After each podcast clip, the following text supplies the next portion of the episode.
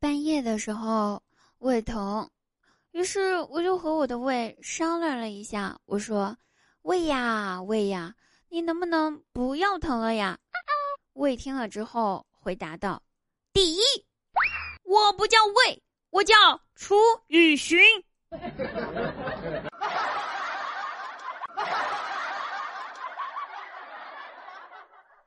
最近呢，各个学校都在期末考试，在此呢温馨提示一下各位：开车经过学校区域的时候呢，请大家不要按喇叭。是不是都以为这事儿跟自己无关呀？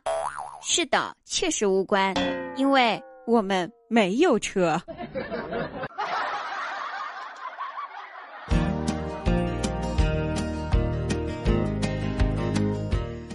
好，依然是滴答哈，开心听滴答，不开心更要听滴答。喜欢滴答的话，记得把关注点上。喜马拉雅搜索“滴答姑娘”四个字，关注笑话日常节目，解锁更多日常段子。滴答姑娘每天晚上八点半都会在喜马拉雅开启直播唱歌哟。白首今天请问返场，等你来听，不见不散。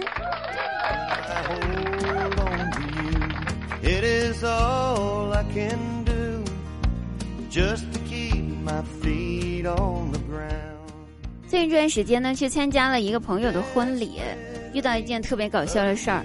婚礼上的那个司仪就问新郎说：“说新郎，今后无论新娘贫穷富有、生病残疾变丑，你都愿意爱她一生一世吗？”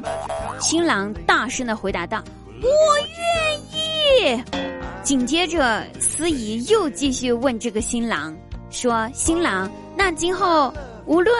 你变穷了、残疾了、变丑了、生病了，你愿意放新娘一条生路吗？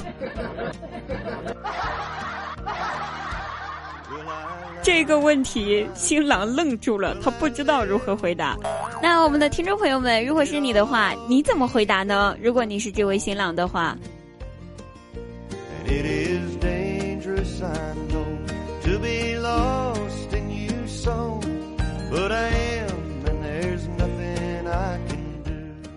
如果让你用十年的寿命换一个愿望，你想要什么东西呢？我要长生不老。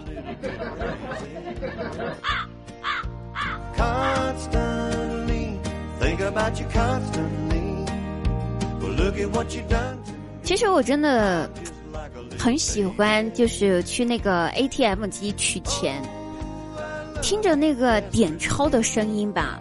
明明只取一百块，他硬是给我整出了几万块钱的声音来。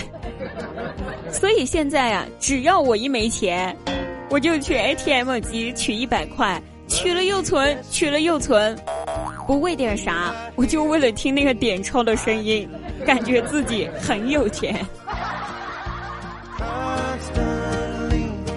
But you constantly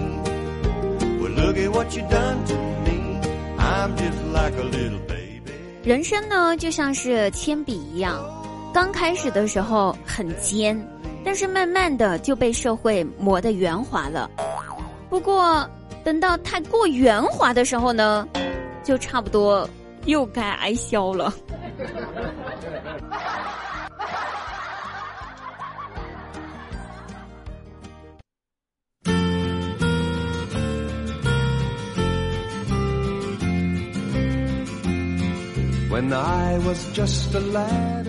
我姐好不容易决定下厨做一顿饭，可是，在切菜的时候呢，不小心切到了手。她寻思着说：“我去，这千年难遇的机会呀，我必须得拍照发朋友圈纪念一下呀！”结果拿出相机之后，发现自己的手太黑了，就打了个光。打了光之后，又觉得自己穿的衣服不好看。去换了一套衣服过来，衣服换好了呢，他觉得自己的素颜拍照不好看，又去化了一个妆。等到他觉得完全准备好了可以拍照的时候，低头一看，哼，伤口已经愈合了。